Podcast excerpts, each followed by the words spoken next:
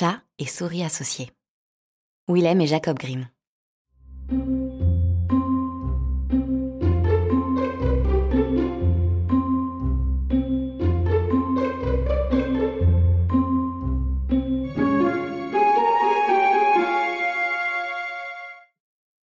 Le chat fit la connaissance d'une souris. Il l'assura si bien que ses sentiments envers elle étaient amicaux et chaleureux, que la souris se laissa convaincre et finit par accepter de vivre avec le chat sous le même toit. Il nous faudra faire nos réserves de nourriture pour l'hiver, dit le chat. Sinon nous risquons de mourir de faim. Toi, ma petite souris, tu ne peux pas aller partout. Tu pourrais te faire prendre dans un piège. C'était une bonne idée. Ils achetèrent alors un petit pot de saindoux, mais ne savaient pas où le cacher. Ils réfléchirent longtemps, et finalement, le chat décida. Sais-tu ce que nous allons faire? Nous le cacherons dans l'église. On ne peut pas imaginer meilleure cachette. Personne n'oserait emporter quelque chose d'une église. Nous poserons le pot sous l'autel et nous ne l'entamerons qu'en cas de nécessité absolue. Ils portèrent donc le pot en ce lieu sûr. Mais très vite le chat eut envie de saindoux. Il dit à la souris. Je voulais te dire, ma petite souris. Ma cousine m'a demandé d'être le parrain de leur petit dernier. Ils ont eu un petit, blanc avec des taches marron, et je dois le tenir pendant le baptême. Laisse-moi y aller, et occupe-toi de la maison toute seule, veux-tu? Bien sûr, sans problème, acquiesça la souris. Vas-y si tu veux, et pense à moi quand tu mangeras des bonnes choses. J'aurais bien voulu moi aussi goûter de ce bon vin doux qu'on donne aux jeunes mamans. Mais tout cela était faux. Le chat n'avait pas de cousine et personne ne lui avait demandé d'être parrain. Il s'empressa d'aller à l'église, rampa jusqu'au petit pot de saindoux et lécha jusqu'à avoir mangé toute la graisse du dessus. Ensuite, il partit se promener sur les toits pour voir ce qui se passait dans le monde, et puis surtout pour trouver encore quelque chose de bon à manger. Puis il s'allongea au soleil, et chaque fois qu'il se souvenait du petit pot de saindoux, il se léchait les babines et se caressait la moustache. Il ne rentra à la maison que dans la soirée. Te voilà enfin de retour? L'accueillit la petite souris. Tu t'es bien amusé? Vous avez dû bien rire. Oui, ce n'était pas mal, répondit le chat. Et quel nom avez-vous donné à ce chaton? demanda la souris. Sans le dessus, répondit sèchement le chat.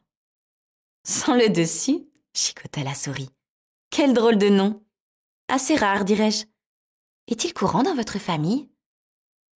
Tu peux dire ce que tu veux, rétorqua le chat. Mais ce n'est pas pire que Volmiette, le nom de tes filleuls. Peu de temps après, le chat se sentit de nouveau l'eau venir à la bouche. Sois gentil, supplia-t-il. Occupe-toi encore une fois de la maison toute seule. Fais cela pour moi, petite souris. On m'a encore demandé d'être le parrain. Le chaton a une collerette blanche au cou, je ne peux pas refuser. La gentille souris fut d'accord. Et le chat se glissa à travers le mur de la ville, s'introduisit dans l'église et vida la moitié du pot de saindoux. Rien à faire, se dit-il. C'est bien meilleur quand on mange tout seul. Et il se félicita de son exploit. Lorsqu'il arriva à la maison, la petite souris demanda Comment avez-vous baptisé le bébé? Mi-parti, répondit le chat. Mi-parti? Pas possible. Je n'ai jamais entendu un nom pareil. Je parie qu'il n'est même pas dans le calendrier. Le chat ne tarda pas à se sentir de nouveau l'eau à la bouche en pensant au pot de Saint-Doux. Jamais 203, dit-il à la souris. On me demande de nouveau d'être le parrain. L'enfant est tout noir, seules les pattes sont blanches. Elle mise à part, il n'a pas un seul poil blanc. Un enfant comme ça ne naît qu'une fois par siècle. Tu me laisseras y aller, n'est-ce pas? Sans le dessus, mi-parti, répondit la souris. Ce sont des noms si étranges. Cela ne s'est jamais vu. Il me trotte dans la tête sans arrêt. C'est parce que tu restes tout le temps ici, avec ta vilaine robe gris foncé à longue natte. Tu passes toutes tes journées enfermée ici. Pas étonnant que tout se brouille dans ta tête, dit le chat. Voilà ce qui arrive quand on passe sa vie dans ses pantoufles. Le chat partit. La petite souris fit le ménage dans toute la maison. Pendant ce temps-là, le chat gourmand vida entièrement le pot de Saint-Doux. Et voilà, pensa-t-il. Maintenant que j'ai tout mangé, je ne serai plus tenté. Si repu qu'il s'essoufflait en marchant, il ne rentra à la maison que la nuit, mais serein. La petite souris lui demanda aussitôt le nom du troisième chaton. Je suis sûre que tu n'aimeras pas, répondit le chat. Il s'appelle Tout Fini.